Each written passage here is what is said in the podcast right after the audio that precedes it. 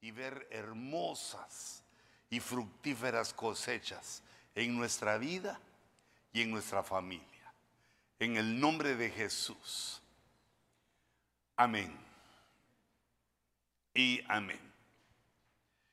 Hermanos, uno de los mm, misterios de, la vida que encontramos los humanos, digamos nuestra generación, que nacimos eh, al finales del siglo XX y en el siglo XXI, pero desconocimos o desconocemos todas las cosas que han pasado en los seis mil años que vivimos antes. Es decir, que nuestra vida es tan corta que eh, pensamos que las cosas son como las vemos, pero las naciones, así como las conocemos, Estados Unidos, Francia, Inglaterra, todas las naciones comenzaron hace menos de 300 años. Antes eran etnias, antes eran ciudades fortificadas. Y así hemos ido desarrollando los hombres, pero la vida no es como ahora la vemos. Sin embargo, la Biblia profetiza como que eh, fuera a suceder lo que estamos viendo ahora. Somos prácticamente una profecía cumplida.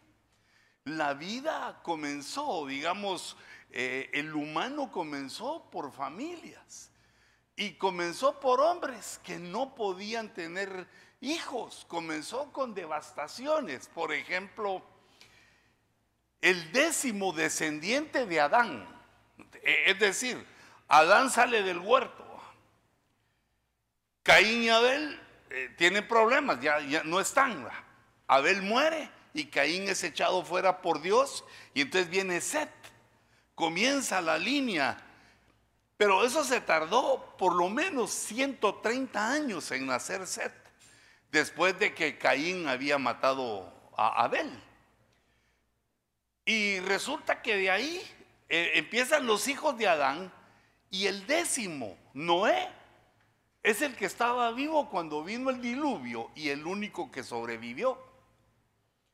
Y ahí comienza la historia de nuestra civilización con la promesa de Dios de no destruir de nuevo por medio de diluvio, no destruir la tierra. Pero sin embargo Dios conociendo la debilidad del hombre, conociendo eh, el problema que tenemos por la caída de la raza, y también que entendiéramos cómo Él se maneja. Hijito, poneme en las, eh, en las pantallas. Él, yo le puse a este tema factor islámico porque, eh, digamos, el producto de las batallas y de las guerras que hoy hay son, no son de naciones, sino que son de etnias, son eh, odios que vienen ancestrales. Por ejemplo, digamos, eh, los palestinos descienden de Cam, el hijo de Noé. Pero se los voy a mostrar en unas eh, gráficas que hice, pero es decir, que esos vienen desde muchos, desde milenios, hace milenios, vienen con un odio contra su hermano, Esaú y Jacob. Así como Caín y Abel también se odiaron y murió uno de ellos.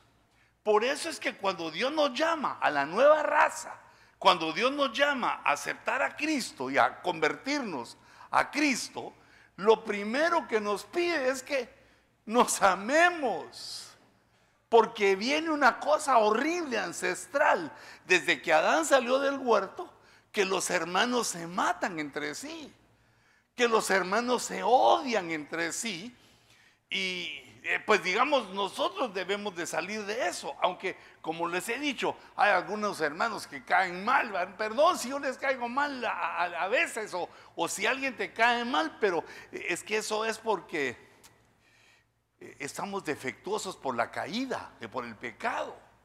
Pero debemos dominarnos para no odiar a nadie, porque es la orden que el Señor nos dio, que nos amemos los unos a los otros, porque sabe Dios de ese problema.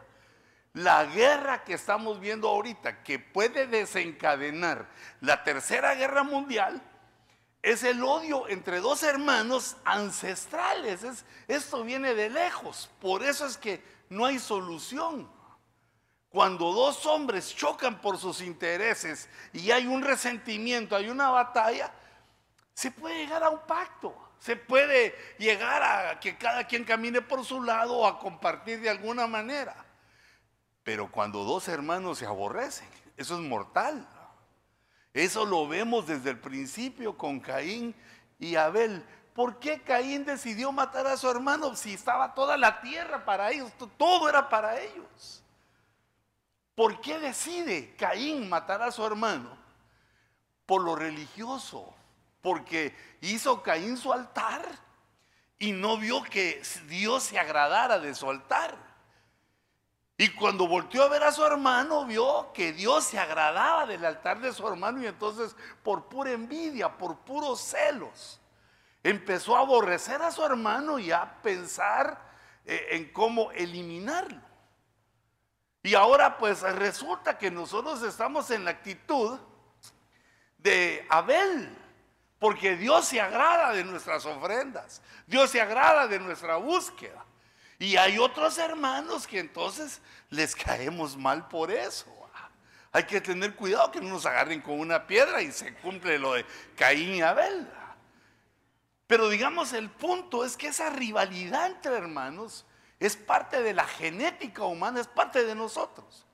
Y tenemos que entenderla para ver eh, y poder, digamos, más o menos entender los sucesos que hay en el mundo, las guerras que se libran. Es cierto que esa guerra puede provocar la tercera guerra mundial, pero no se va a acabar el mundo. No se va a acabar el mundo. Nosotros tenemos esa certeza porque la Biblia dice que falta el milenio. Faltan mil años por lo menos faltan mil años y faltan siete años de tribulación, son mil siete años, que creo que alcanza para que vivamos bien nosotros y sin morirnos por un bombazo atómico. Y además de esos mil siete años, el tiempo que falta para el arrebatamiento. Pero sí puede haber una, eh, digamos, guerra eh, atómica, nuclear, limitada porque en los profetas aparecen eh, siete lugares en los cuales pareciera que hubo una detonación nuclear. Eh, se refiere la Biblia a que queda como Sodoma y Gomorra, que quedan esa parte del territorio como quedó Sodoma y Gomorra, que llovió fuego del cielo, y porque prácticamente así se ve eh, un bombazo nuclear. Las bombas nucleares no, no estallan eh, en el suelo, sino que la bomba nuclear es eh, eh, estallada en el aire para que agarre pues, el espacio que el guerrero, que el, que la va a detonar quiere. Por eso es que han hecho experimentos los humanos y al experimentar con, la, con las bombas nucleares han contaminado el problema. Son dos problemas graves que hemos hecho con los descubrimientos nucleares, que hemos contaminado el planeta al, ensayar eh, los bombazos y que estamos en capacidad de lanzarlos. Pero esos siete lugares no es el tema ahorita, sino que, eh, pero quiero que también, si suena un bombazo nuclear, no penses que la profecía se acabó, que no es cierto, que, que, no dude tu fe, sino que la Biblia nos habla de que va a llegar un momento de guerra tan horroroso para que surja aquel que trae la falsa paz y convenza al mundo de esa paz y entremos al nuevo orden mundial. Ahora, mi punto es, eh, digamos, con la familia. Mi punto es nuestros hijos. Padres, hijos, nietos y bisnietos. Cuatro generaciones porque esas son las que nos enseña la Biblia que debemos de cuidar. Por ejemplo, esto lo leemos, o sea, no, no es que yo diga así es, sino que lo leí en la escritura.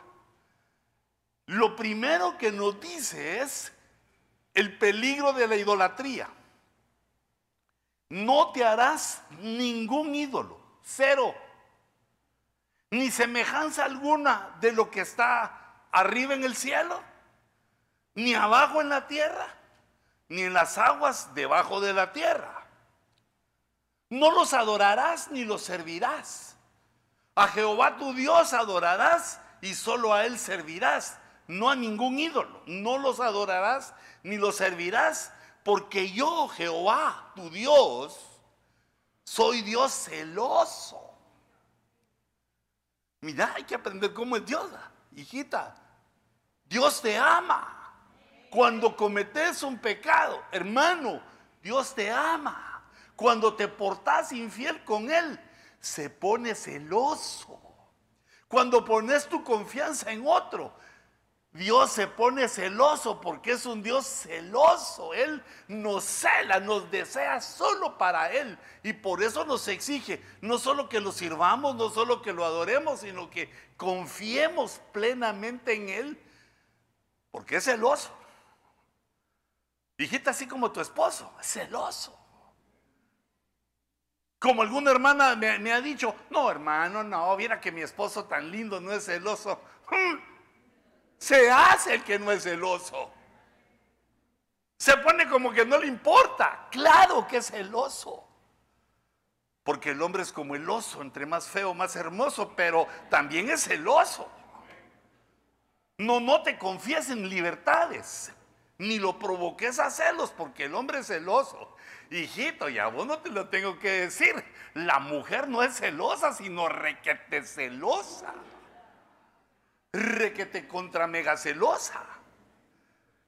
Bueno, el amor es así y recordate que Dios es amor y entonces al amarnos, al haber dado su vida al verbo, el Hijo de Dios Jesucristo, al haber dado su vida por nosotros y haber pagado ese precio por salvarnos, nos ama de tal manera, aquí nos lo está diciendo, que si ponemos nuestra confianza en otro, se pone celoso Dios. Entonces no lo provoquemos a celos. No hay que provocar ni al marido a celos y a Dios menos. Portémonos bien. Y, a la esposa tampoco hay que provocarla a celos. Eso sí es peligroso. Si te piden tus códigos de teléfono, dalos. Dalos así y hace cara de inocente. Lo que querrás, chata. Mira quién me ha llamado y quién ¿A quién le he texteado?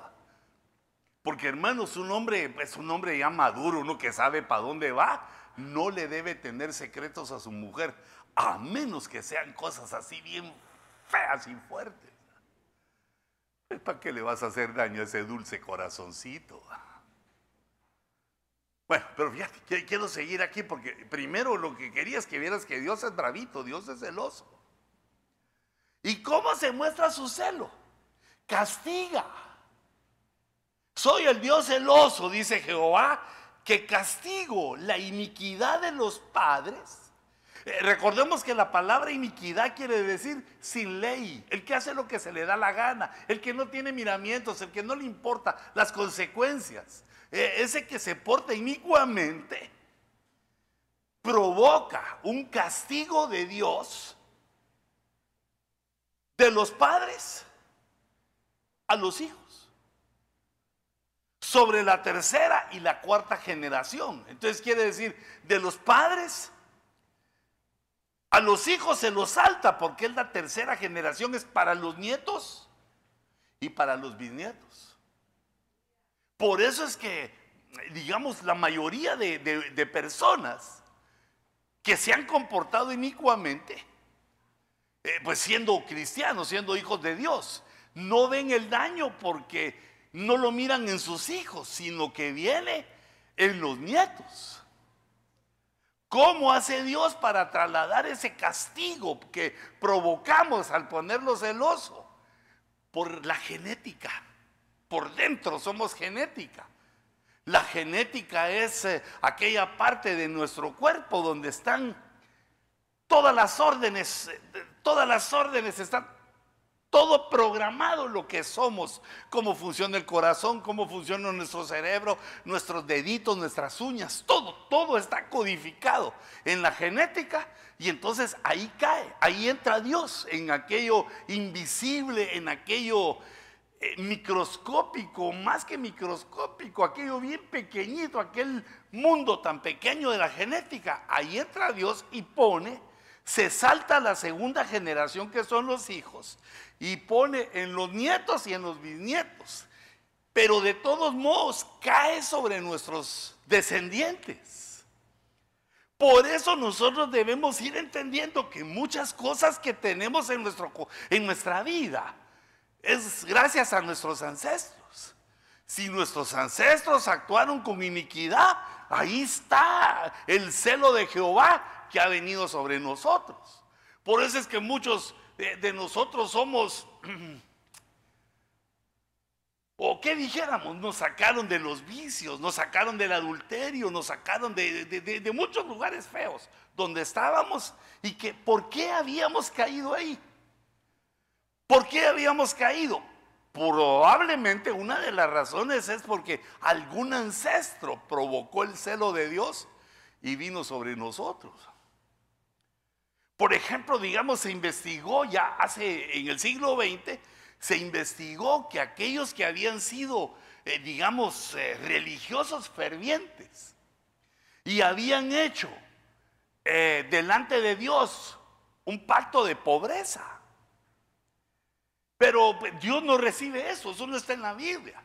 Sino que ellos mal enseñados, queriendo agradar a Dios, porque Dios no se agrada de la pobreza, sino que Dios se agrada de la prosperidad. La pobreza es solo un estado con el cual Dios nos hace regresar a la realidad. Nos hace poner bien los pies sobre la tierra, porque no he conocido ningún ser humano que me diga que está feliz siendo pobre. Solo aquellos que se acostumbren a que les den. Que dice la Biblia que es el mendigo, que es como, ¿cómo se llama aquel animalito que se le pega y chupa la sangre? Así la sabemos, Porque dice que ese animalito tiene dos bocas, chupando la sangre. Y con las dos bocas dice, dame, dame, pero no produce nada, sino que solo dame, dame. Entonces los humanos tenemos un tiempo de vivir así mientras somos niños, mientras, digamos, no tenemos la capacidad de enfrentar y producir. Entonces para eso Dios nos, nos dio esos lindos papás para que trabajen por nosotros. Pero llega un momento en que hay que uno mismo producir también. En el nombre de Jesús. Bueno, e, entonces, eh, fíjate, fíjate pues.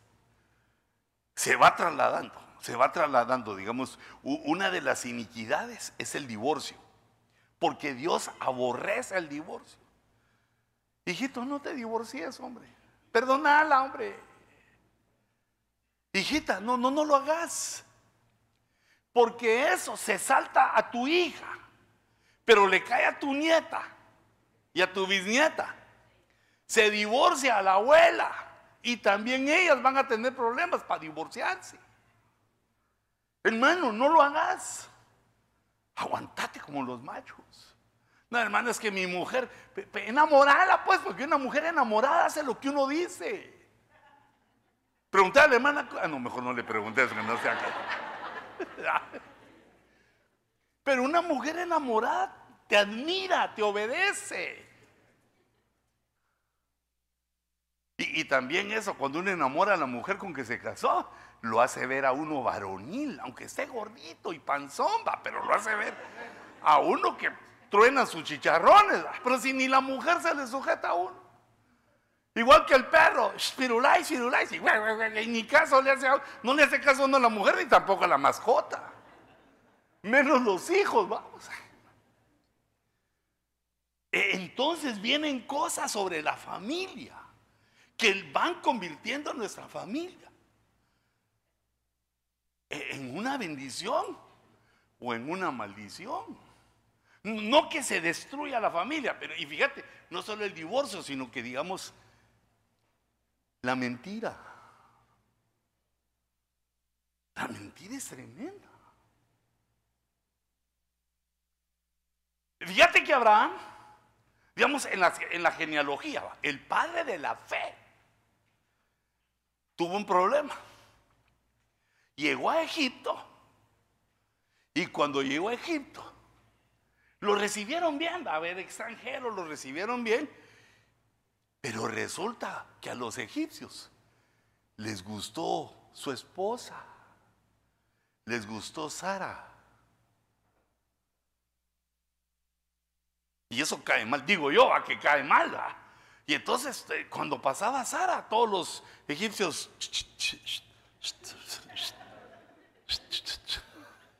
¿O qué crees que solo los latinos dicen piropos a sus, a sus esposas? No, aquellos también. Aquí tengo su panito, mi chucha flaca. A ver qué le dirían los...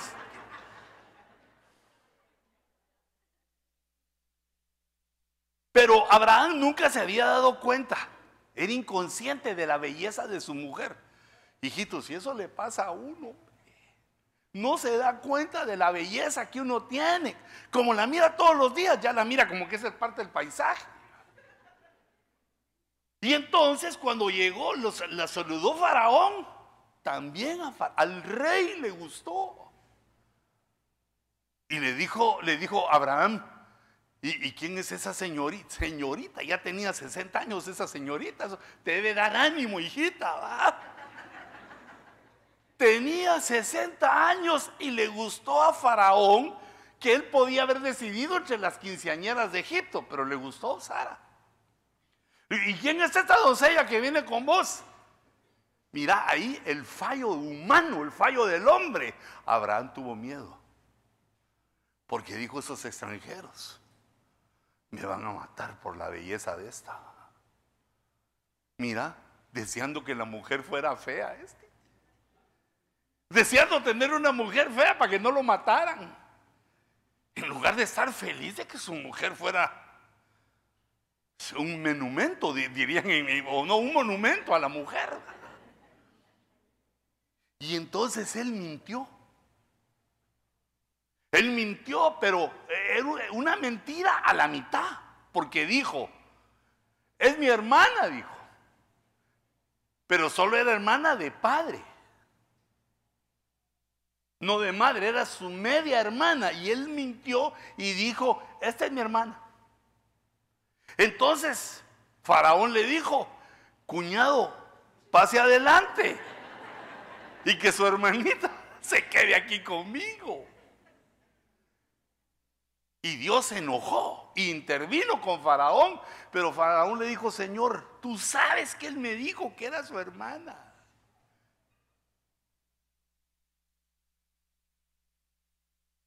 Nunca negues a tu mujer, hijito.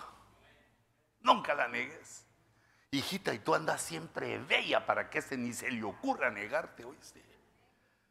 Siempre ponete hermosa para él y. Va, pero entonces fíjate es que lo que te estoy explicando es otra cosa. Entonces, pasan, pasan las décadas. Y resulta que el hijo de ellos, Isaac, crece y se casa. Y también le pasa lo mismo. Llega a Egipto y también le chulean a su mujer. ¿Cómo se llamaba la mujer de Isaac? Raquelita, no. Rebeca. Me recordaba que era con R, Rebeca. Le pasa lo mismo. Pero ¿sabes por qué, hijita? Porque una mujer, eh, digamos, puede ser bella por fuera, pero lo que le da la belleza singular a una mujer es cuando es bella por dentro, cuando su corazón es puro, cuando esa mujer es inteligente, es sabia.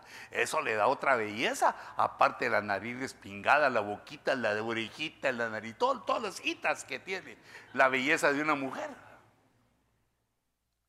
Y entonces cuando Faraón le dice a Isaac, ¿quién es ella? Le dice también, es mi hermana. Pero esa sí era una mentira completa porque Rebeca no era, su, no era ni su hermana de ninguna parte. Ahí se echó la mentira completa. Pero te das cuenta cómo entre generación el papá se echó la media mentira. El padre de la fe se echó la media mentira. El hijo, Isaac, la mentira completa. Pasan los años, y Isaac tiene a su hijo Jacob. Y resulta que Jacob es un mentiroso. es un engañador de nacimiento. Desde niño era cuentero, engañoso. Y así fue conocido, ese era su nombre, Jacob el engañador. Y entonces este ejemplo nos enseña cómo va en, las, en la genética, en las generaciones. Va avanzando el pecado y se va poniendo peor. Por eso es que Dios nos avisa que la iniquidad se va reflejando en la genética de nuestros parientes. Y entonces sin saber les podemos heredar cosas terribles a los que ellos, a los que ellos se van a enfrentar. Fíjate, por ejemplo, la consecuencia de Jacob, de que fue un mentiroso, le quitó la primogenitura a su hermano, le quitó la bendición a su. Pues era un cuentero, engañó a su papá. Se disfrazó porque su hermano era velludo. Eh, se puso una piel así eh, de, cordero de lana y el papá cuando lo tocó dijo, sos, sos velludo, como engañador, mentirosote. Y entonces resulta que Dios le da, le pone para aplacarlo, le pone un suegro que era peor que él. Hijito, perdón si estoy contando tu vida.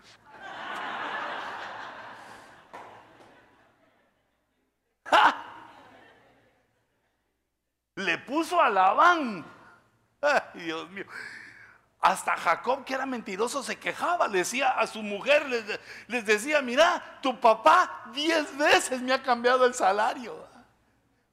Cuando lo hacía bien, le decía, venite para acá, mira, te voy a pagar 100 más, ¿oíste? te voy a poner con el dentista, que te voy a poner el seguro para que vayas con el médico. Y cuando le dolía eh, la, cadera y quería, mira, quiero ir al doctor. No, ya yo no te dije, lo engañaba. Hey, no me tenías que pagar dos mil. Agradece que te estoy dando 800. Ese suegro lo puso en su lugar. Sintió lo que sufría el que es engañado. Pero Ahora regresemos a nosotros, que no sea tan feo eso que hacemos, pero debemos entender que lo que decidamos hacer, nuestros nietos y nuestros bisnietos van a agarrar el bombazo. No van a decir mi abuelito, mi abuelita, sino decir ese viejo condenado. Bueno, si ellos llegan a saber eso. Pero ese es con lo malo, que Dios castiga la iniquidad eh, de los padres. Pero también dice, en el verso 10 del capítulo 5 dice, pero que muestro, Jehová muestra misericordia a millares, a los que me aman y guardan mis mandamientos. Es, decir, si amamos a Dios y guardamos sus mandamientos, Él le va a mostrar a nuestros descendientes por millares, les va a mostrar su bondad. Pero la iniquidad. Fíjate, no es el pecado, no, no es el pecado, como yo soy un pecador, no, es la iniquidad.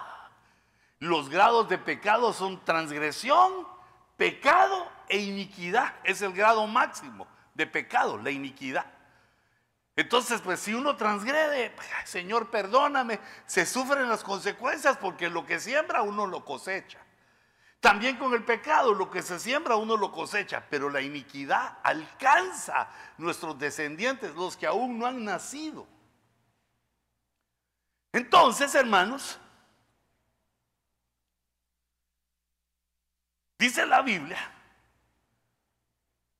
que también la bendición corre por la genética. La bendición la recibe la generación que busca a Dios y corre por la genética para las generaciones que vienen. Dice, y el Dios todopoderoso, e, esa palabra todopoderoso es el Shaddai, es habla del Espíritu Santo. Y el Espíritu Santo te bendiga, te haga fecundo y te multiplique para que llegues a ser multitud de pueblos, porque aquí eran familias. Abraham tenía 100 años y le nació un hijo a los 100 años. Y Dios le prometía que iba a ser padre de naciones. ¿Y qué naciones? Y mi hijo tenía. Pero aquí estaba la bendición. que Dios Todopoderoso te bendiga, le puse el lunito ahí, te haga fecundo y te multiplique para que llegues a ser multitud de pueblos. Y te dé también, extra, y te dé también la bendición de Abraham. A ti y a tu descendencia. Son tres bendiciones que el Todopoderoso te bendiga, porque ese es el que está viviendo en ese momento, el que está viviendo en el tiempo y está recibiendo la bendición de Dios y la promesa de que tu familia va a llegar a ser poderosa en la tierra. Y luego en el verso 4 se añade la bendición de Abraham, porque Abraham es nuestro padre por la fe. Las bendiciones que Dios le dio a Abraham vienen hasta mil generaciones de los que le aman y le obedecen. Entonces la bendición de Abraham viene vía genética, espiritual sobre nosotros. Por eso, y te dé también la bendición de Abraham.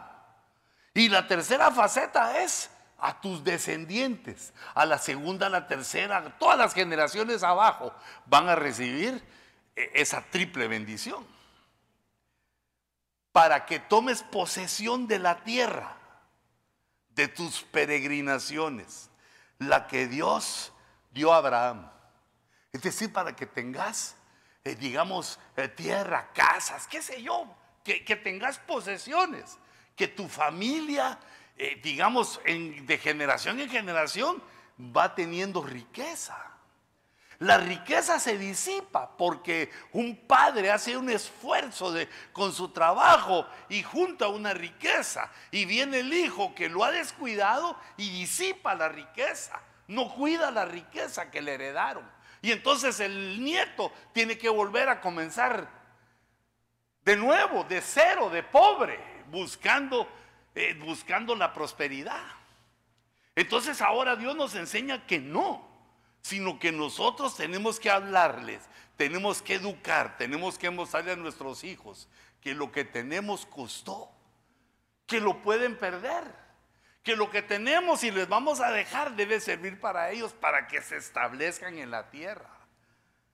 No que el hijo ya pensando, no, yo mejor me regreso a Guatemala, no, yo mejor me regreso. No, si nos trajeron aquí para conquistar aquí. Mira, con papeles o sin papeles. Si Dios nos trajo aquí, aquí Dios nos va a dar la prosperidad. Y también te va a dar los papeles, no tengas pena. Ni miedo de que te deporten. Pues, portate correctamente, hacer lo que es correcto y no, le tengas miedo a la migra. Ahora, si te portas mal, si andas a las 3 de la mañana por ahí, va, y apareces ahí en los santos y te cachan, No bebas licor porque sos cristiano. Si te cachan con olor a licor, te van a hacer, te van a regalar un tupans de deportista porque te van a deportar. Porque te haces un peligro a la sociedad. E, e, entonces, fíjate, nosotros venimos a Cristo para obedecerle, eh, para amarlo. Y entonces así proveer algo, porque no alcanza el tiempo, no alcanza el tiempo de la generación, pero le dejamos algo a los hijos. Y no solo ese algo, sino que la enseñanza de confiar en Dios, de actuar de la manera que hemos sido enseñados. Y entonces ellos van hasta que tomen posesión. Mira, Abraham anduvo en la tierra de Israel caminando ahí toda su vida, pero no, no le dieron ni un pedacito, ni compró nada. Solo compró una parte del cementerio para enterrar a Sara. Y de ahí a él lo enterraron, pero él no tuvo posesión. Pero de ahí vino Isaac, vino Jacob, las doce tribus, y conquistaron todo eso. Nosotros debemos de entender que no trabajamos solo para nosotros, sino tenemos una responsabilidad generacional con nuestros hijos. Portémonos bien para que el Señor bendiga a nuestros yo les digo cachorros, pero. Entonces,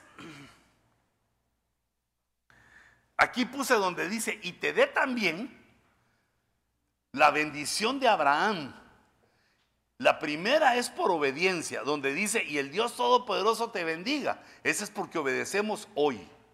La segunda es por genética, porque somos hijos de Abraham. La fe nos hace alcanzar esa bendición. Y una de las bendiciones de Abraham, maravillosa, es, es esta, es tuya. Y es mía también. Esa bendición que recibió Abraham, Abraham dice, maldito el que te maldiga.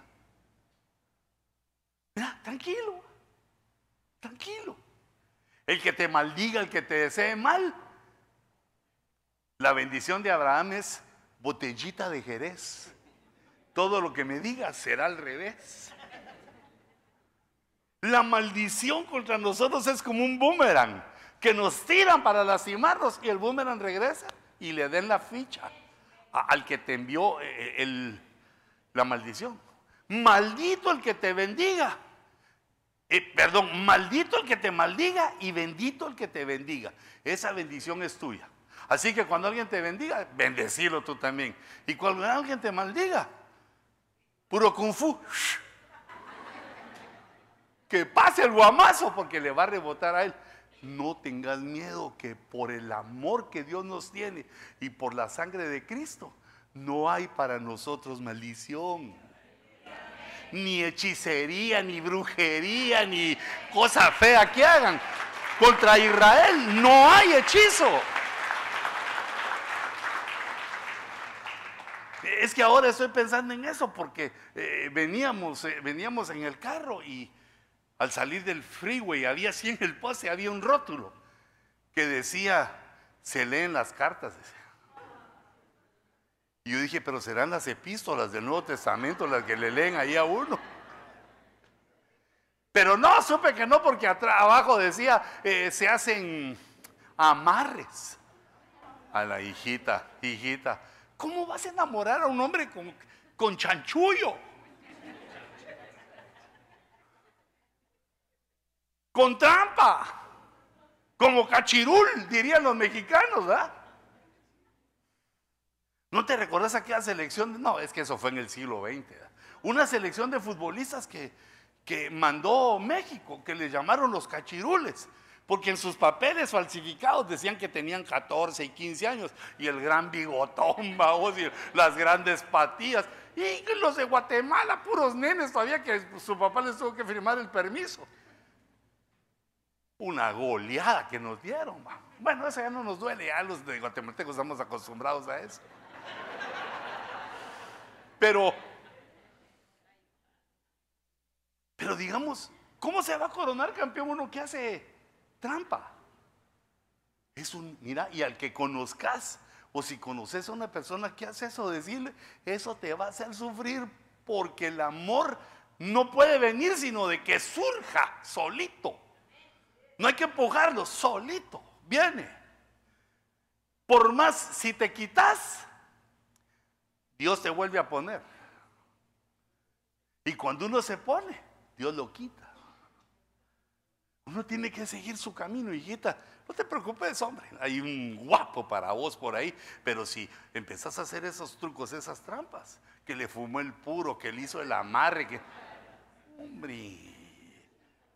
Reprendo al diablo, ese es diabólico. Y hermanos, a nosotros también, a los, a los hombres, tanto a los solteros como a los casados, uno tiene que aprender a enamorar a su mujer porque nos dio Dios la capacidad, con inteligencia. Algo hay que hacer ahí. Aprendete una canción, cantarle aquella de tus perjúmenes mujer, son tus perjúmenes mujer.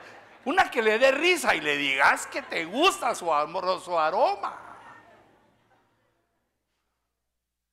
Pero como le pasó a aquel que le gustaba a ella, pero no le gustaba el aroma. Si yo le dije, hijo, comprarle un perfume, ¿ah? El que a vos, ole el que te guste. Yo así soy cuando siento un perfume. Me dice la hermana Cuti, ole cómo hueles. muy bueno, mi amor, comprate. No, no, porque cuesta, cuesta 70. pero es el que me fumo yo, le digo, es el que. ¿Ah? Es bueno que sea caro, porque si no, me está cayendo en los pulmones lo, malo. Bueno, eh, por eso es que no me da tiempo. Hombre. Mira, entonces ahora, mira lo que hay sobre nosotros. Así se inicia la civilización después del diluvio. Con el, con el diluvio Dios arrasa todo, excepto a Noé, porque era perfecto en sus generaciones. Era perfecto en su genética. Es un borrón y cuenta nueva que hace Dios a nuestro favor. Estaba perfecto en su genética, entonces Noé es el décimo descendiente de Adán y empieza a heredar. Con su vida empieza a heredar a sus tres hijos. Tuvo a Sem, Cam y Jafet. La herencia que le dejó a Sem son los semitas, son los hebreos, es lo que conocemos nosotros al pueblo de Israel. De Sem descienden los semitas que son Israel y de Israel desciende el Mesías eh, de la tribu de Judá, resulta el Mesías, nuestro Señor Jesucristo, y con su obra maravillosa funda la nueva raza que somos nosotros, la nueva raza de la iglesia, los que nacimos de nuevo, por obra de nuestro Señor, del Espíritu Santo, y por la sangre derramada por nuestro Señor Jesucristo. Entonces te das cuenta cómo va ahí la genética.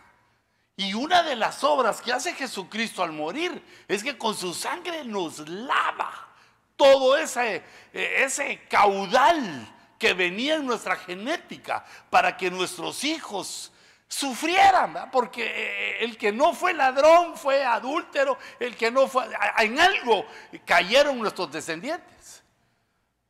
Y por eso eh, hay enfermedades, por eso hasta locura úlceras, un montón de penalidades que le pone Dios al hombre porque va heredando la genética ancestral, la genética de sus ancestros.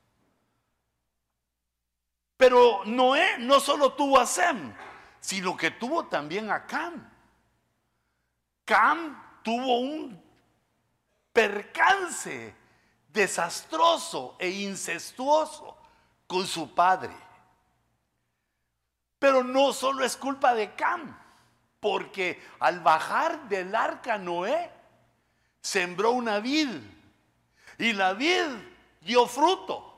¿Y qué es el fruto? La uva. ¿Y qué hizo con la uva? La destripó. ¿Y qué pasó con el jugo de la vid? Se la tomó. ¿Y qué le pasó? Se atarantó. Todo me salió en verso. ¿ah? se emborrachó. Hijitos, el emborracharse hace que nuestra conciencia baje de nivel y hacemos cosas ridículas, torpes, que avergüenzan a nuestros hijos. Porque ¿quiénes son los que se dan cuenta? El pastor no se da cuenta, los hijos y la mujer y, también la suegra, porque ahí está. Ustedes saben que la suegra no se pierde nada, hermano. Pero eso no es malo porque ella está cuidando a su hija o a su hijo. Tiene los ojotes así como huevo estrellado y anda viendo todos los datos para salvarla, para ayudarla, para aconsejarla. Por eso me caen bien. Por eso las menciono tanto. No creas que porque no las quiero, no, porque ese es su trabajo. ¿Y cómo no lo vas a ver si ya me toca hacer suéter a mí? Suéter bordado. E, entonces mira lo que ocurre. Ya, ya Cam tenía un mal en su mente.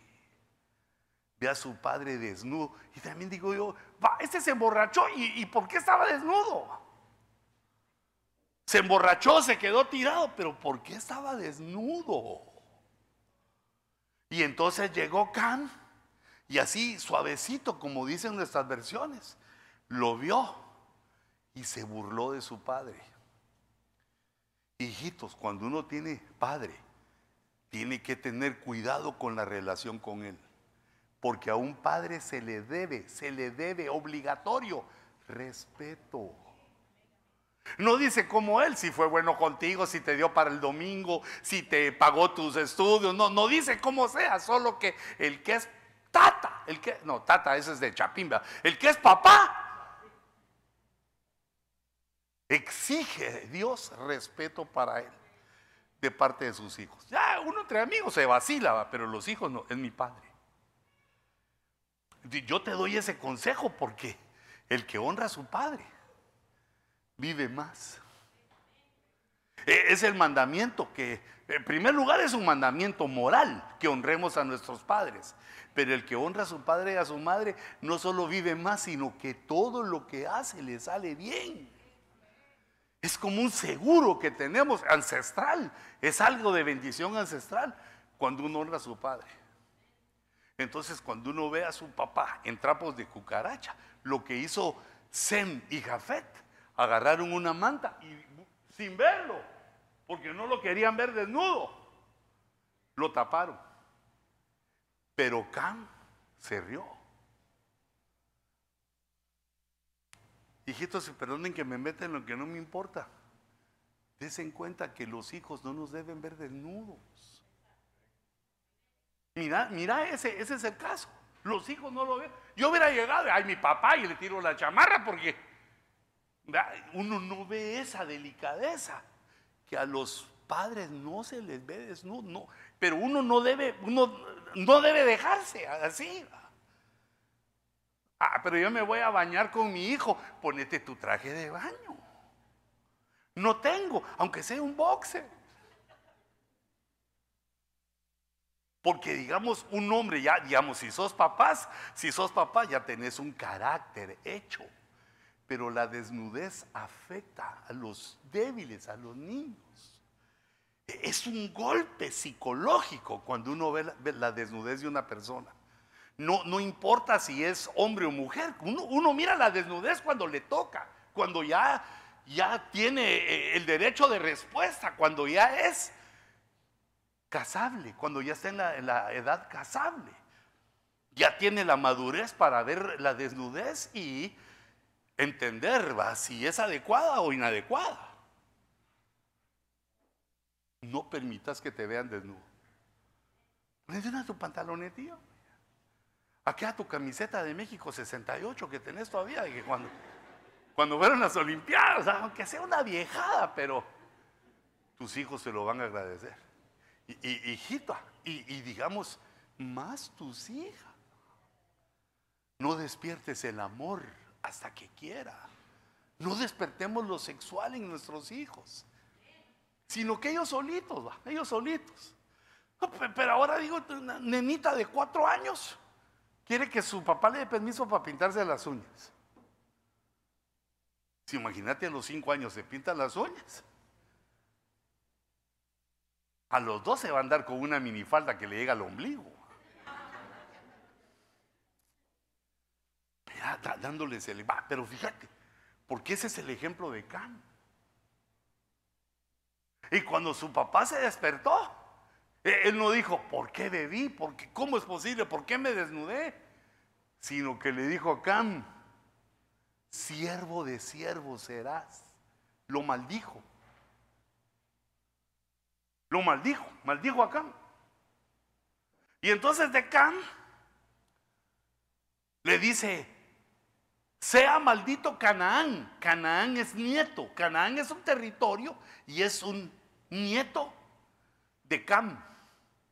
Se saltó al hijo, se, saltó al hijo de Cam y le cayó al nieto de Cam la maldición, el error la iniquidad de su padre Cam le cayó a Canaán y los cananitas fueron expulsados de la tierra.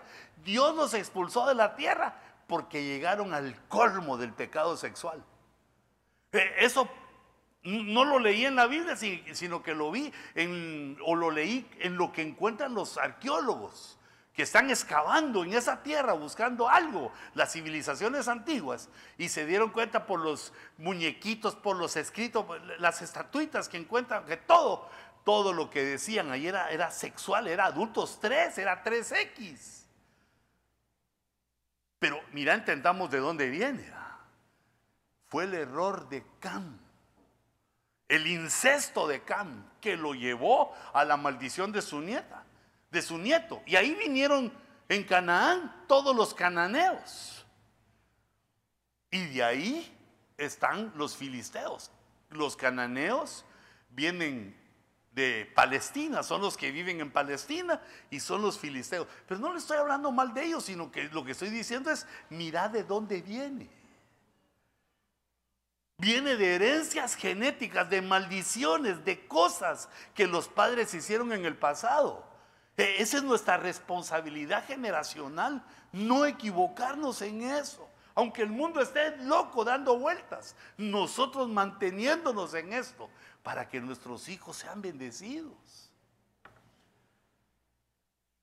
Y el tercer hijo, Jafet, el tercer hijo de Noé, empezó su descendencia. Y de aquí vinieron las naciones gentiles.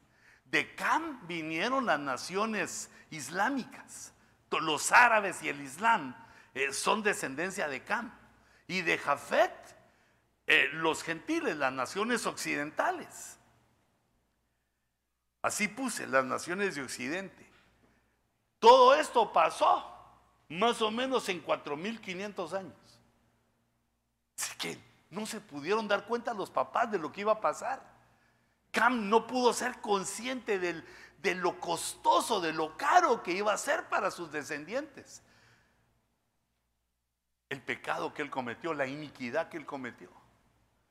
Pero ahora Dios nos la deja para que nosotros sepamos para que nosotros no lo permitamos, esos lindos hijitos, esas lindas criaturas que Dios te ha dado, que tengan una administración diferente. Pues para eso nos trae el Señor a la iglesia, no creas que solo para salvarnos irnos al infierno. Porque dice la Biblia que Dios nos salva del lago de fuego ah, aceptando a Cristo. Y Dios nos salva de la ira que viene, que la tribulación. Nos salva porque nos, nos da la esperanza del arrebatamiento para no estar cuando eso sucede. Pero dice también que nos salva de esta perversa generación. Quiere decir que eso no es que nos salve a nosotros de que los malos nos ataquen, que las pandillas nos ataquen, sino de la perversa generación salvan a nuestros hijos. Los salvamos en la casa del Señor. Los salvamos, es como el arca de Noé.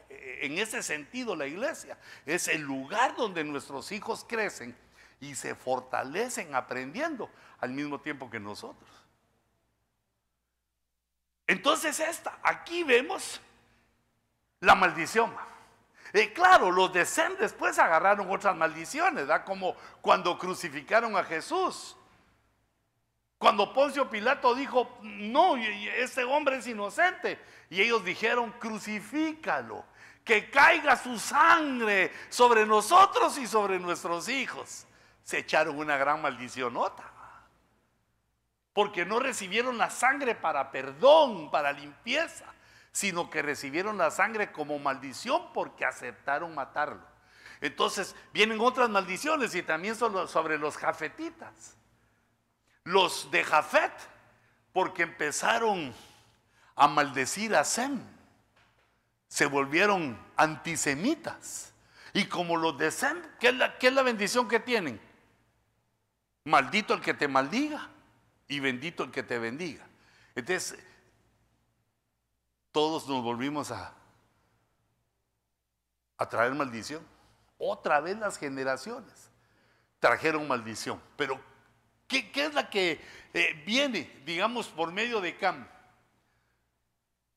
Siervo de siervos. ¿Dónde está eso? Aquí lo traje yo. Génesis 9:22. Y Cam, padre de Canaán, pero, pero es abuelo, vio la desnudez de su padre y se lo contó a sus dos hermanos que estaban afuera. Verso 25. Y dijo, Noé, maldito sea Canaán. no le dijo a su hijo, sino al nieto, maldito sea Canaán, siervo de siervo será para sus hermanos. Entonces, hermanos, los latinos tenemos descendencia de Cam. Fíjate qué tremendo eso. Tenemos ancestros camitas. Y entonces, digamos, le cae a nuestra raza. Siervo de siervos. Ah, ahí sí que se hace realidad aquel, aquel chiste, aquella broma que dice que habían dos personas ahí trabajando, pero no estaban haciendo nada. Y entonces llegó uno y le dijo, señor, ¿y usted qué? ¿Usted es ingeniero? ¿Usted qué es? Pues yo aquí no hago nada. Y usted le dijeron ah, yo soy su ayudante. Siervo de siervos. Entonces digamos, si te das cuenta, las naciones occidentales, digamos, se fueron arriba son las que mandan en el planeta. Eh, no solo Estados Unidos, Europa, todo lo, occidental, lo del norte. Eh, digamos, uno va al sur, al centro y al sur de América y, se da cuenta de la diferencia. Eh, fíjate, digamos, yo viajé hace poco con la hermana Cuti, fuimos a Santiago, de Chile, fuimos a Santiago, fuimos a Buenos Aires. Yo quería sentir cuáles eran los aires. Bueno, pero igual que aquí, son los aires allá. Y fuimos a tres ciudades de Sudamérica. pero como que uno se acostumbra a Gringolandia. Yo me esperaba ver unas metrópolis. Como aquí va. No. Mira, si no tenés papeles, te voy a decir algo. No he visto todavía un país más bonito que este. No hay otro en todo el mundo. ¿Pero por qué? ¿Qué, tienen estos?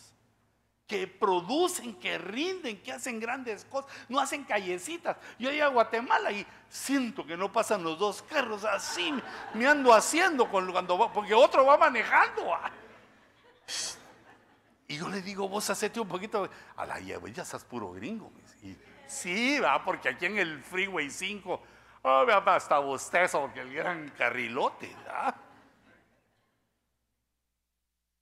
Eh, es que eh, eso es una maldición. Que a algunos nos cayó. Pero cuando vino el Señor Jesucristo, nos liberó de eso.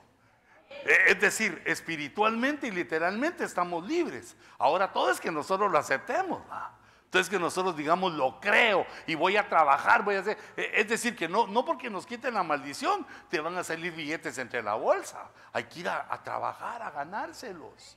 Con fidelidad, con fuerza, con entendimiento, pidiéndole a Dios que te dé sabiduría, que te dé creatividad, que hagas tu propia empresa, que que triunfes, que te admire tu mujer porque le llevas no solo para el pan cada semana, sino que jamón, queso, para sus zapatos, para que se lo guarden en la caja fuerte que tienen aquí. Para todo. Entonces la, la, maldición que se origina es siervo de siervos y queda en la humanidad. Y, entonces, mira, mira cómo viene aquí. Los hijos de Cam. Cus. Eh, la esposa de Moisés era Cusita. Y, dice la Biblia que Miriam, la hermana de Moisés, se enojó con ella porque era negra. Dijo, ¿y esa negra se va a casar con mi hermano? Mira qué racista la Miriancita. Y Moisés dijo, ¿y qué? Si a mí me gustan prietas, dijo, bueno, si hubiera sido Centroamérica, hubiera dicho así. Pero con esto lo que te quiero decir, digamos, por eso algunos, algunos opinan que la maldición que cayó sobre Cam vino a que la piel se pusiera negra, pero eso es, eso es así como mucha tele. Pero de aquí vemos que Cus ya era moreno, era, era negro por la cusita y por otras cosas. Pero la cusita nos habla de que a la familia Moisés no le gustó porque te acuerdas cómo era Moisés cuando nació. Era lindo el bebé, así como tu hijo, era lindo el bebé. quiere decir que Moisés ha haber sido guapo y fuerte, inteligente, estudió en la Universidad Egipcia. ¿Y, qué hace cuando se va al desierto? Nadie sabe para quién trabaja. Se le apareció la cusita, Séfora. Y peor que era Séfora con seis hermanas. Y se encontró a las siete en aquella fuente donde eh, otros pastores las estaban regañando y presionando. Y llegó Moisés y las defendió. Quitó la piedra que tapaba la fuente y salió el agua de la fuente y les dijo, hey chicas, que beban vuestras ovejas. Era como español, va, vuestras ovejas. Es como le manda cutis en español, como que me, en España, ¿va? como que me fluye eso. Mira, yo sabes qué digo. Es que, que un hombre valiente, que pegue tiene, va. Defendió a las siete. ¿Y qué crees? Pensá en siete jovencitas solteras. ¿Qué pensaron de Moisés las siete? ¿Qué, ¿Qué, crees tú? Así que así, razonando como humanos, como personas. Ah. Las siete le echaron el ojo. Ah. Aquí se acabó mi soltería, Padre Santo.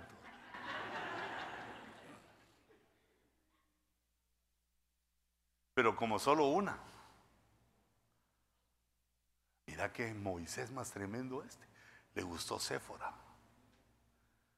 Ah, por eso es que te digo que cuando uno elige esposa, uno tiene ojitos para una mujer. Puede ser que a otro no le guste. Pero a, tus ojos e, está diseñada para que a tus ojos le guste. Oye, yo digo que Moisés dijo, a la pero esa en blanco y negro. No, más en negro que en blanco. Porque ¿cómo no se va a dar cuenta uno? Y recordate que en Egipto había conocido a la realeza. Pero la grandeza de una mujer no solo es su belleza por fuera, ya te dije, sino por dentro. Cuando Moisés vio que era una mujer que nada de que, ay, ¿a dónde va Moisés? ¿Me va a invitar Moisés? ¿Me acuesto aquí a su ladito por si tiene frío? No, se le puso indómita. Y Moisés le decía, tráigame ese panito, Séfora, que se la traigan mis hermanas.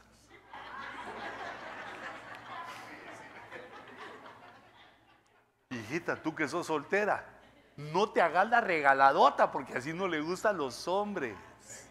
A los hombres les gusta la que les dice, no, gracias. Pero así siempre con el toque de, quizá, ¿ah? Quizá. Si sos soltera, ¿va? si ya estás casada, hijita, solo voltea a ver a tu marido y dice, esta es mi cruz. Ya no suelto mi cruz. Mira, Misraim es el padre de los egipcios. Como dijo un hermano Ifut, el padre de los futbolistas. No, vos le dije, no, no te inventes, hombre, investiga. Y Canaán pero entonces fíjate. Fíjate que dice, y Canaán engendró a Sidón su primogénito y a Ed. Pero de Cus, dice Génesis 18, y Cus engendró a Nimrod, que llegó a ser poderoso en la tierra, pero Nimrod se vuelve enemigo de Jehová. Te digo que con las generaciones se va empeorando esto. Eh, su abuelo, bisabuelo, tatarabuelo hizo una iniquidad. Ahora este Nimrod es enemigo, es poderoso cazador delante de Jehová. Se oponía a Dios. Porque se le va sumando lo malo en la genética. Y luego vuelve a comenzar. Eh, eh, eso yo no te lo voy a explicar, pero luego vuelve a comenzar con Abraham. Dios tenía en mente que en diez generaciones podíamos limpiar el pecado y regresar al paraíso, pero no pudimos. En la décima generación, Noé envía a Dios el diluvio y arrasa todo. Y en la veinte generación, o sea, diez generaciones después, perdón, escoge a Abraham, lo elige, lo pone a prueba Y Abraham pasa la prueba. Y entonces Abraham lo que traslada es la bendición. Es lo que quiere trasladar la bendición, pero Abraham tiene dos hijos. Ismael es un hijo que tuvo con una egipcia. Pero Dios decide que este es hijo de Abraham según la carne y que viene otro que es Isaac que va a ser hijo según el espíritu. Entonces Ismael Dios le, le promete Abraham que va a tener 12 hijos y los 12 hijos van a ser príncipes y va a surgir una gran nación. Los descendientes de Ismael son los árabes. Hay 52 naciones árabes. Son una gran parte del planeta. Eh, parte, de la población del planeta. Pero también nace Isaac. Y de Isaac viene Esaú y Jacob. Abraham solo tuvo un hijo, le dio la bendición. Ahora, Isaac tiene dos hijos. Y resulta que eh, Esaú no tiene la bendición, sino la maldición. Jacob, Dios le da también doce tribus. Y de esas tribus, de la tribu de Judá, viene Jesucristo. Y de ahí venimos nosotros, que somos la nueva creación, la nueva raza en Cristo Jesús. Pero Esaú, lo que recibió fue una maldición. Ah, tremenda, pero te la quiero leer. Eh, ya me pasé del tiempo. Dice Génesis 17, 20. Y en cuanto a Ismael, te he oído. He aquí yo lo bendeciré, lo haré fecundo y lo multiplicaré en gran manera. Pero es que son una gran nación los árabes. Engendrará a doce príncipes y haré de él una gran nación. Ya ves cómo se juntan los árabes. Pero el problema que tienen los árabes es que se pelean entre ellos. Si no hay unidad, no se puede formar una gran nación. Si no hay unidad, no se puede formar una familia. Si no hay unidad, no se puede formar una iglesia. Ya el Señor dijo cuando eh, le dijeron que él echaba demonios por Satanás. Y le dijo, no, si la casa de Satanás él la divide, no prospera, se derriba esa casa. Si en tu familia tú procedes a dividir, dividir la familia. La unidad es lo que nos hace poderosos en todo. Y de Isaac dice, pero mi pacto lo estableceré con Isaac. A Esaú, perdón, a Ismael le voy a hacer una gran nación, pero mi pacto, lo espiritual, lo voy a hacer con Isaac, el cual Sara te dará luz por este tiempo el año que viene. Ni había nacido, pero ya estaba la promesa. Ay, Dios mío. ¿Verdad que tanto que me tardo en hacer el dibujito y rápido lo paso? Ah, pero digamos, ah, cuando hago yo esto, me da una mejor idea de cómo iban los hijos y qué es lo que Dios les promete y qué es lo que vemos ahora. Nosotros somos producto de eso porque por Jesucristo se formó la nación, los nacidos de nuevo, los hijos de Dios que somos nosotros. Entonces, mira, mira esto, lo que le pasó a Ismael. Pero no se te olvide la, maldición que traemos por Canda, siervo de siervo. Que eh, el destino, si no lo cortamos, está en que estemos abajo de los de abajo en que seamos pobres y no tengamos ni autoridad, ni padre, ni madre, ni perro que nos ladre. Por eso Cristo nos liberó. Y conoceréis la verdad, y la verdad os hará libres. Te bendigo en el nombre de Jesús para que triunfes en tu trabajo, en tus negocios, en tu familia. Que tu esposa se enamore de ti, pero así machín. En el nombre de Jesús. Y que tú te enamores de ella también, hijito. No nos vas a hacer así de aprovechado. El ángel del Señor le dijo, le dijo además, he aquí has concebido y darás a luz un hijo. Y le llamarás Ismael, porque el Señor ha oído tu aflicción. Y él será un hombre indómito, como asno montés. Mira, le dijo bruto.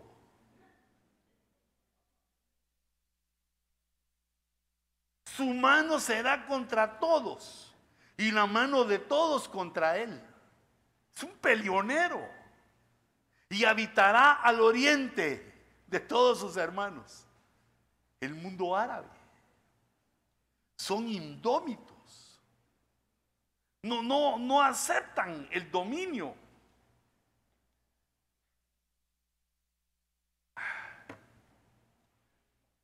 Mira, indómito quiere decir, así duro te lo voy para que uno entienda. Indómito quiere decir que uno no se deja domesticar. Pero eso se entiende de los animales, ¿verdad? Aquellos locos que llevan un león a su casa. Sí, pues lo van a tener unos meses, pero el día que les dé hambre, se comen al dueño. Porque son animales que no pueden ser domados, son fieras. Ahora también, eh, lo que le echan a ese, lo que dice Dios de este, es que va a ser indomable, que no va a saber convivir con los demás, que es fiero, que no aprende a vivir en sociedad, no aprende a respetar lo que les pertenece a otros. Eso es indomable. Nosotros nos hacemos domables cuando oímos la palabra de Dios y lo obedecemos. Hey, respeta esto, respeta el otro, no hagas esto, no hagas el otro. Uno dice, pues sí, amén, lo, lo voy a hacer. Pero eso no. Como dice, y será hombre indómito como asno montés, que vive en el desierto, vive solo, no puede vivir acompañado. Hijito, si Dios está hablando, no seas así, hombre. Porque mira, a veces una mujer no puede ser feliz con nosotros porque somos indómitos, hombre. Indomables. No recibimos consejos, no recibimos enseñanza. Creemos que lo que nosotros decimos y sabemos es el todo de la vida. Indómito, ah, puro hombre de las cavernas, puro cavernícola, es uno, ah, hermano que enamora de un tetuntazo a su mujer y que la mantiene no con amor, sino que la mantiene cerca de él con temor. Y ves cómo tratan los árabes a, sus mujeres. Digamos, Dios le dio a Israel la circuncisión para los hombres, no tocó a las damas. Pero ¿sabes que eso le hacen una operación a las niñas? para que nunca tengan placer sexual. Si son las cosas que uno dice, Dios mío, ¿cómo estos existen? ¿Y cómo las maltratan? Aunque yo he visto que unos están felices, pero siempre hay alguien atarantado, ¿va? Pero yo digo, ¿cómo pueden vivir aquellas tapadas en su rostro toda la vida? y humilladas. Pero que quiero que te des cuenta por qué. Porque es que así Dios lo advirtió. Vas a ser hombre indómito como asno montés. vas a vivir en el desierto. Y, el asno montés también se refiere a lo sexual. Porque hay un verso en la Biblia que dice que cuando un hombre busca a un asno o un asna montés, no tiene que preocuparse, solo esperar el periodo de celo y los va a encontrar porque salen. E, eso quiere decir pasiones descontroladas, como Asno Montés no ha sido domesticado. E, pero perdón, mejor domesticado, cambiémoslo a enseñado, a enseñado a vivir en sociedad. Son aquellos que una cosa les dice el jefe y renuncian, se van. Porque nada les pueden decir, porque no, pues es el gran asno Montés. Y todavía el jefe te, te voy a pagar los dos días que te debe, quédese con ellos. asno. Como dijo aquel poeta, dijo, has notado que eres un ser dotado. Con escuela le dicen bruto a uno los que saben, hermano. Su mano será contra todos, peleándose con todos. Mira, cuando Digamos, cuando una persona se enoja con uno, pues uno puede decir, no fue culpa mía. Pero si otra se enoja contigo y otra y otra, y hay un montón enojados contigo, no digas que fueron los otros, sos tú. Porque uno no se da cuenta cuando anda levantando la mano contra los otros. Cuando uno no sabe respetar lo que es del otro.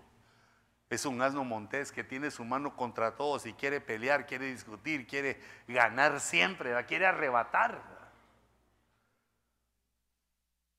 Eso viene sobre Ismael. E, es una cosa que viene sobre los hijos de Ismael, los árabes y, el pueblo oriental. Por eso es que esto es una cosita y se levantan para la guerra. Por eso es que, digamos, vemos esos cuadros que encuentran bebés, los decapitan. Son indómitos, no saben vivir en sociedad, porque la Biblia dice que la guerra, aún la guerra, tiene leyes. No se puede hacer una guerra como te dé el corazón, hay leyes de la guerra. Porque si no nos ponemos en la actitud de animales. Y entonces dice Génesis 27, 39. Entonces su padre Isaac respondió y le dijo, Esaú, te voy a bendecir. Sí, padre, dame la bendición, pero la bendición ya se la di a tu hermano. ¿No tienes otra para mí? Llorando le dijo, ¿no tienes otra para mí? Bien, le dijo. Y le dijo, he aquí, lejos de la fertilidad de la tierra será tu morada qué bendición más fea esta. Vas a vivir en el desierto, no va a dar fruto, no vas a poder ser agricultor, la tierra no te va a responder. Y eso es en lo terrestre y en lo espiritual, lejos del rocío que baja del cielo. No vas a poder apreciar la palabra, no vas a poder apreciar lo espiritual, vas a estar lejos también del rocío, que el, rocío tipifica la palabra de Dios, el agua por tu espada vivirás. Esta fue, fueron las palabras de Isaac a su hijo Esaú, que lo sellaron. Las empezó a trasladar por genética, porque la bendición o la maldición pasan a los descendientes por genética. Y mira lo que les dijeron, por tu espada vivirás. Y te das cuenta que los, los orientales así son. Ven venir al ejército con pistolas y ellos agarran su machete y salen. ¿Qué les importa que los maten? Mm, digamos, no, entienden que aquellos vienen mejor armados y se esconden o, buscan el momento para atacar. A ellos salen, aquí estoy hoy con el machete y los matan. Así como aquella famosa escena de cuando Indiana Jones ya se hizo viejito el pobre Indiana, vaya, salió en su última película. Pero a mí la que más me gustó fue una que Indiana está buscando, creo que el arca perdida. Y de repente va caminando en la calle y se le aparece un musulmán, tapada la cara de negro, con una espadota, hermano. Y saca la gran espada. Y se queda con la espada y empieza a moverles va. E Indiana Jones, el occidental, se le queda viendo. Saca la pistola y ¡bum!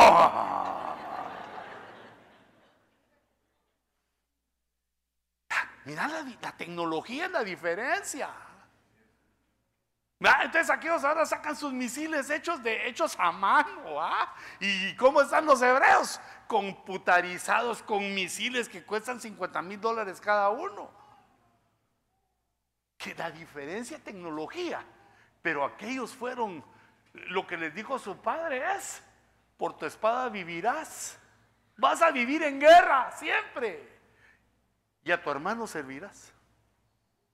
Y Esaú es hermano de Jacob. Los palestinos tienen hermandad con Israel. Son hermanos, son de aquella tierra, aquellos. Pero dice, a tu hermano servirás. Mas acontecerá que cuando te impacientes, cuando ya te caiga mal tu hermano, que solo cosas y pidiéndote y sirviendo a tu hermano, cuando te impacientes, arrancará su yugo de tu servicio, que es lo que vemos ahorita, la guerra. La guerra, horrible, asesina, sangrienta. Pero estos hombres vienen de genética. Mirá lo que hicieron sus padres le sellaron en su genética que iban a ser guerreros toda su vida. Y de Abraham, ¿qué dice?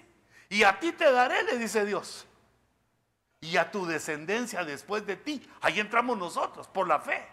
A ti te daré, Abraham, y a tu descendencia después de ti, la tierra de tus peregrinaciones, toda la tierra de Canaán, como posesión perpetua. Los hijos de Abraham que Dios les dio esto es a los hebreos. Pues, pues pueden haber muchas discusiones que digan, pues yo no me ando peleando con nadie, yo te digo lo que dice la Biblia.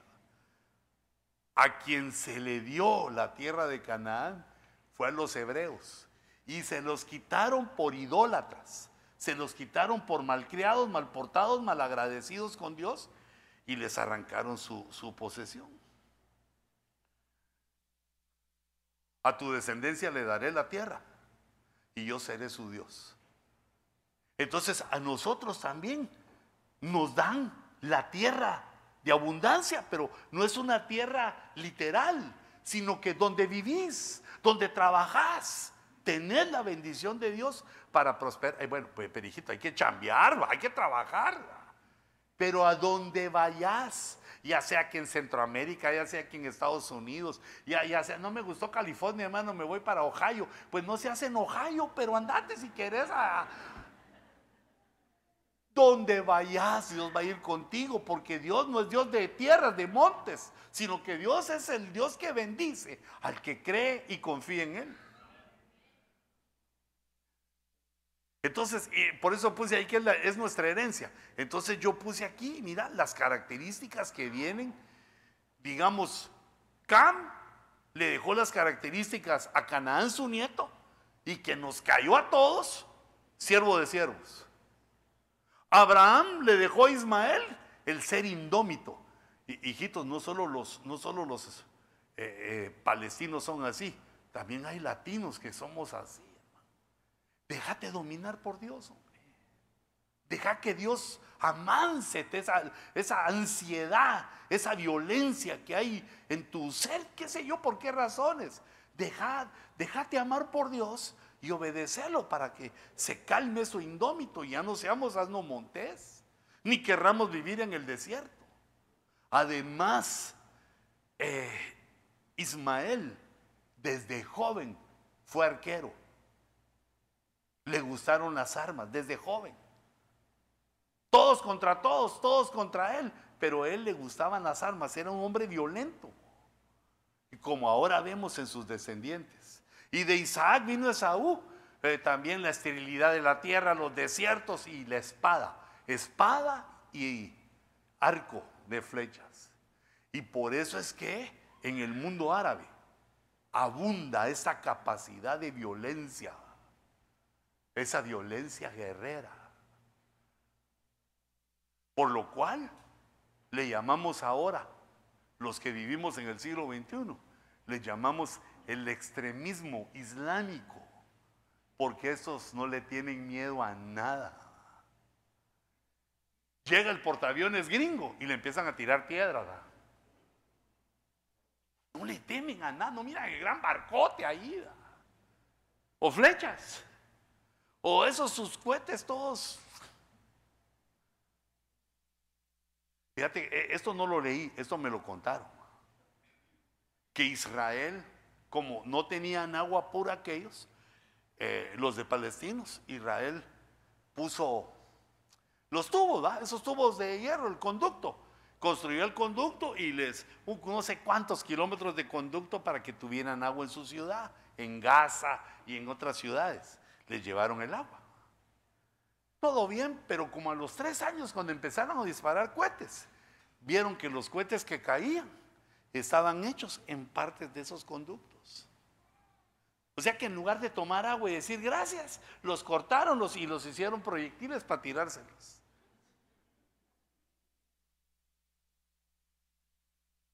Tu mano contra todos y todos contra ti. Y entonces después que pasaron los bombazos llegaron, miren, no nos podrían regalar unos 5 kilómetros porque se, se robaron se robaron el conducto, se robaron eso. ¿Y, ¿y qué les dijo Israel? Negativo, cambio y fuera. ¿va? Preferís bombardearnos que tomar agua, ahora aguántate la sed. Hijitos, guerra es guerra. Pero ¿qué fue lo que dijo el Señor? Que cuando tu enemigo fuera derrotado, dale pan y dale agua y si pones ascuas sobre su cabeza, pones un fuego, un infierno en su cabeza. Pero digamos, esos, los hebreos no, no, no son convertidos. Los hebreos es el Israel apóstata. No aman a Jehová, ni le alaban.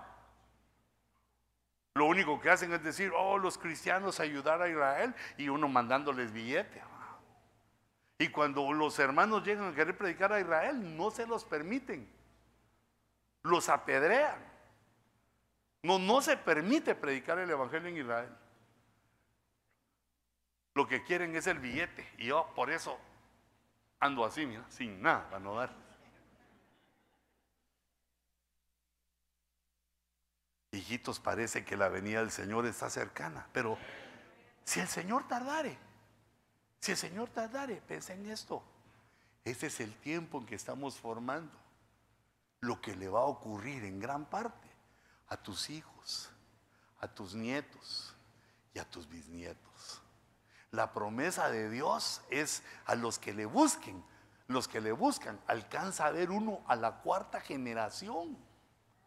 Imagínate ver a los tataranietos.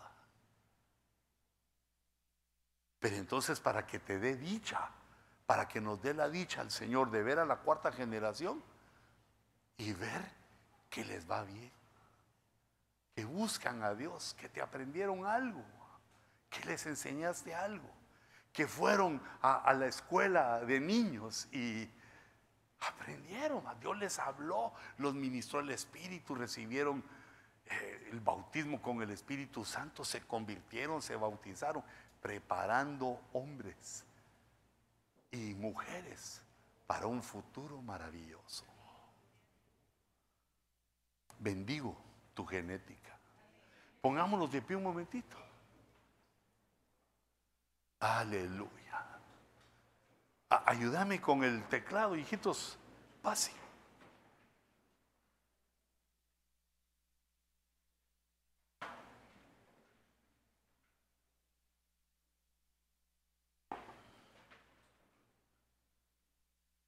Ay, qué lindo domingo que prediqué dos veces. Otra vez como en casa, Señor, gracias.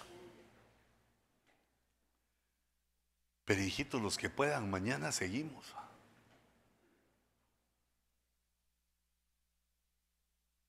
Hay que terminarlo. Hay un principio que dice, no dejes para mañana lo que puedas hacer hoy. Porque cuando uno deja algo para después, ya nunca lo hace. Y como ese es un trabajo para el Señor, no podemos dejarlo a medias, hermano. Por eso te recuerdo del proyecto de las sillas. Para que haya en tu corazón, así conforme el Señor te bendice.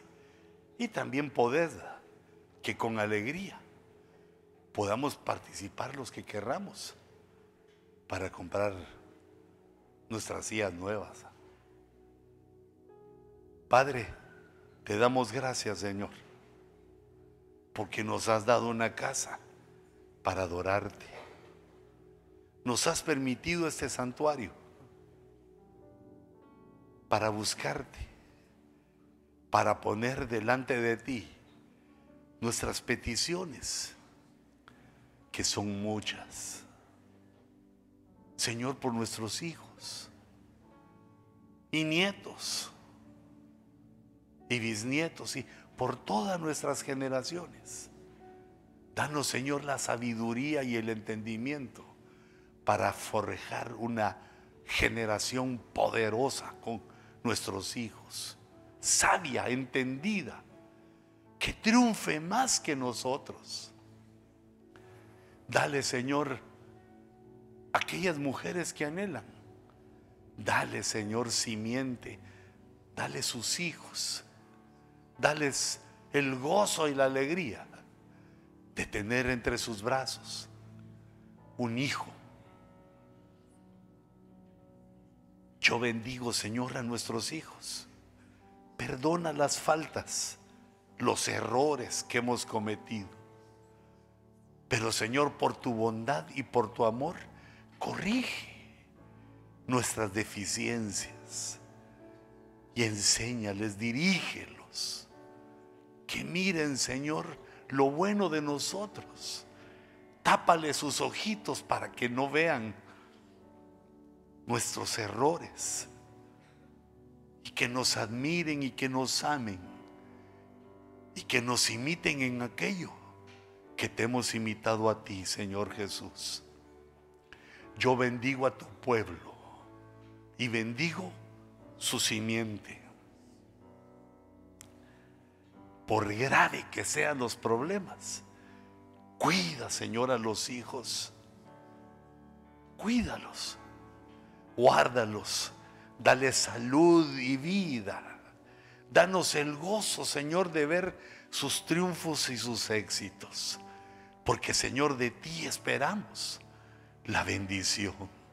Nos atrevemos a pedirte esas cosas tan grandes que van de generación en generación nos atrevemos a suplicarte y a ministrarlas, porque tú eres grande, porque tú eres poderoso, porque tú eres nuestro Dios y en ti confiamos.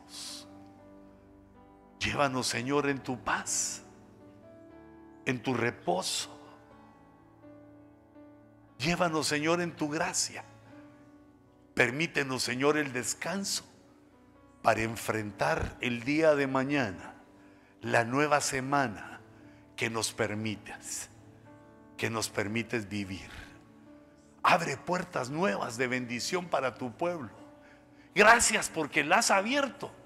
Has abierto otras, pero abre más puertas de bendición y de prosperidad. Bendícelo, Señor, a cada uno en el nombre de Jesús, los envío, Señor, en tu nombre a la batalla, bajo tu unción y bajo tu cuidado. En el nombre de Jesús.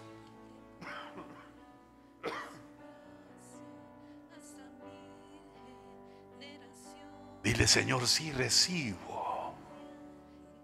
Recibo, Señor, tu bendición.